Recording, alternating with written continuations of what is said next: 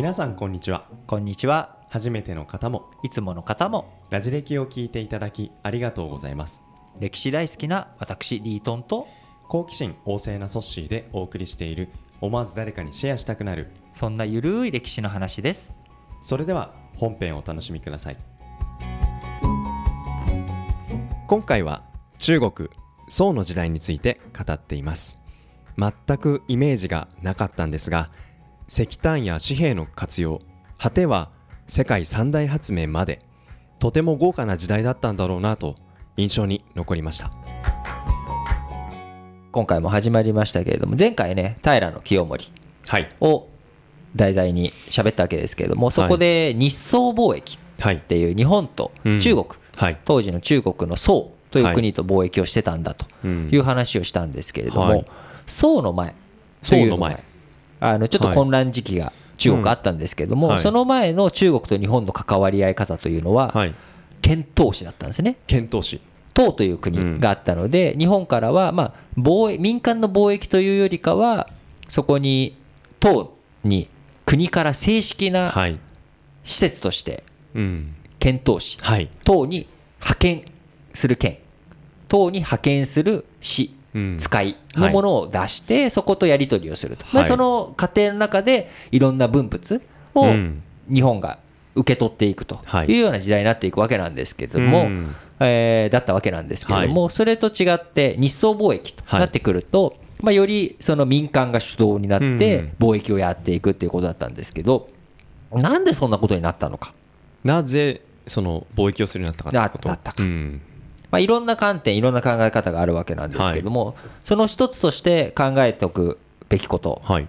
えー注目しておくべきことというのは宋という国。はい。中国の宋という時代はとてつもなく経済発展した時代だったんです中国が。経済発展。中国が。めちゃくちゃいろんなものをはい。こう作ったりとかうん。生産力が上がったり、うん。えー技術が向上しその結果いろんな分物のクオリティが上がってそれが欲しいなと思う人たちが増えていったと。いうこと。とかもそうですしもともと生産してはい。自分が食べるにいっぱいいっぱいだったらうん。輸出してる場合じゃないですよね。そうですね。国内の皆さんに対して。国内にね、うん。皆さんにとかせいぜい自分が食いっぱぐれないようにはい。自分の食い口だけだっていうのが外にどんどんどんどんうん。こう物を出していけるっていうこと、はい。だから日宋貿易っていうわけですけれども、はい。貿易ができるってことははい。やっぱそれだけ余剰はい。のものがないとうん。貿易なんてできないわけなので、日本が欲しい欲しいって言ってるだけじゃそう、うん。それ成り立たない。成り立たない。うん。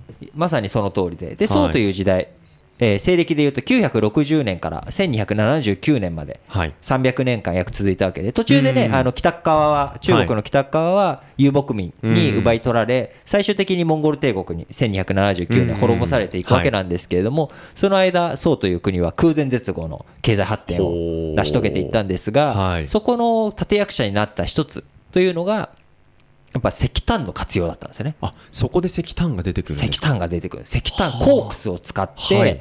そこでいろんなものを作っていあくーその鉄を作るにしても熱がね。うん。高い熱を使えばその分だけ効率って上がるじゃないですか。そうですね。いろんなもの溶かすにしても何するにしてもやっぱそういう火力うんを手に入れたっていうこと、はい。これの力で、あのーよく言われることの一つとしてはその中国の中華料理のバリエーションが増えた。あ料理？料理が増えたのもその石炭の火力。確かに中華料理めちゃめちゃ火使ってそうなね印象あ印象あるじゃないですか、うん。そこら辺もこういう宋の時代へにー。いろいろとこう強くなっていったというかその中華料理のバリエーションがどんどん増えていった一つのタイミングでもあるんだと。面白い。僕らその中華料理って馴染みあるものも結構じゃあ宋の時代にルーツあるものもルーツがあるものもちょこちょこある。わけですすし、そこのやっぱりいろんな料理の仕組み、火力が上がっていったっていうことが一つ大きいはい。要素としてあるとうん。いうことですし、その火力を通じてもう一つ大きいのはやっぱ陶磁器。陶磁器。陶磁器白磁青磁っていあうー。その中国の陶磁器のレベルが格段に上がっていった窯業あー。その窯窯で、はい。えー陶磁器を作っていく窯業がうんうんより発達していったっていうのも宋の時代ですしだ宋の時代にやっぱりそのまあ陶磁器っていうものを輸出していくゆ陶磁器美しい陶磁器が欲しいという人たちも増えていったと。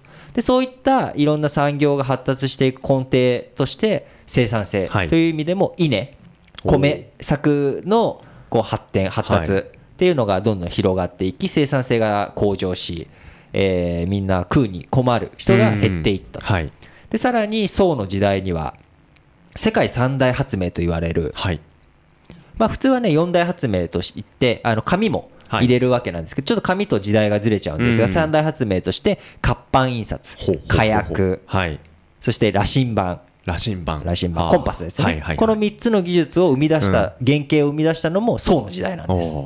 中国の中でも宋の時代。宋の時代に。でその火力、火薬なんていうのはね、まあ、石炭もしかりですけれども、まあ、そういったやっぱ火薬力火力っていうのを作っていく。でコンパスっていうのを身につけたことによって、そのまさに貿易をしたりとか移動っていうのも自由に聞くようになった、で活版印刷っていうのも木版で活用したりとかすることによって文化、その民衆たちの文化の向上が増えていき読み物とかそういったあの日本でも有名な三国志、演技の原型的なものができ始めたのも宋の時代。から始まっていき、まあ、明の時代に大体その後の時代に固まってより良くなっていったっていう話ではあるんですけども、はい、原型となってくるものが民間に流布してきたのも宋の時代だっていうふうに言われてるんですね。なんかもう上げたらきりがないですね。上げたらきりがないです。すごい時代です、ね、さらに言うとですね、はい、まだあるんです。すこうなんかテレビショッピングっぽくなっちゃいましたけど、まだあるのが 紙幣を使ったんです。紙幣。紙幣。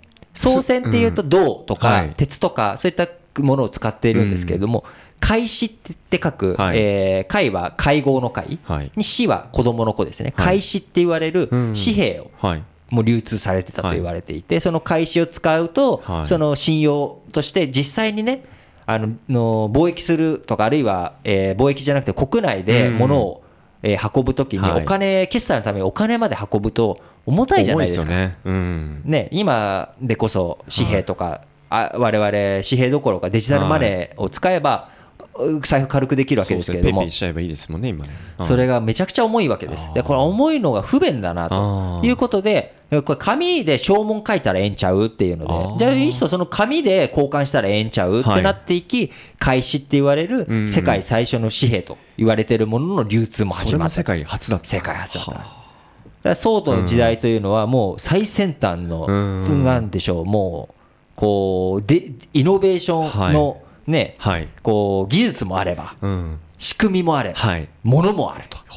いうこの時代それは日本からもその貿易でいろいろ物を買いに物ね、欲しくなっちゃうわけです。なるほどでそういったさらに言うと宋の時代に朱子学って言われるような、はい、あの思想面でも大きい発達もありましたし、はい、あとは文人画って言われる絵、をきれいに描いたりとか、絵の技術が上がったりとか、そういったいろんなところに余裕があって出てったわけなんですけれども、まあ、その宋の時代というのもただ戦争には弱かったんですね。戦争。戦争には非常に弱くてそれだけあの経済力はあったんですけれども、なかなか軍事の方に力が回らず遊牧民には常に圧迫されていくと、だから結構皇帝が、トップ国のトップの皇帝があのー、こう捕虜になったりとか、はい、いろんなそういう事件とかあったり、で最終的に北の河北と言われている黄河流域は流牧民に奪われ、で最終的にモンゴル帝国に滅ぼされていくと。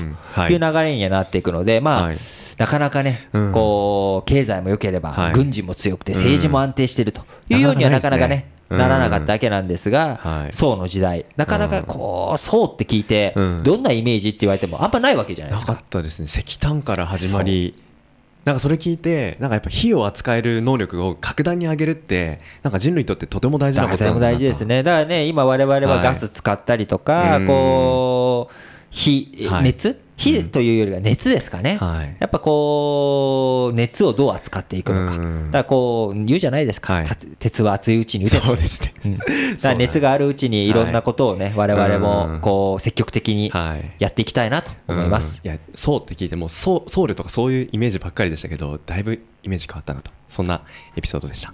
ラジオ歴史小話ワイタリートンとソシでした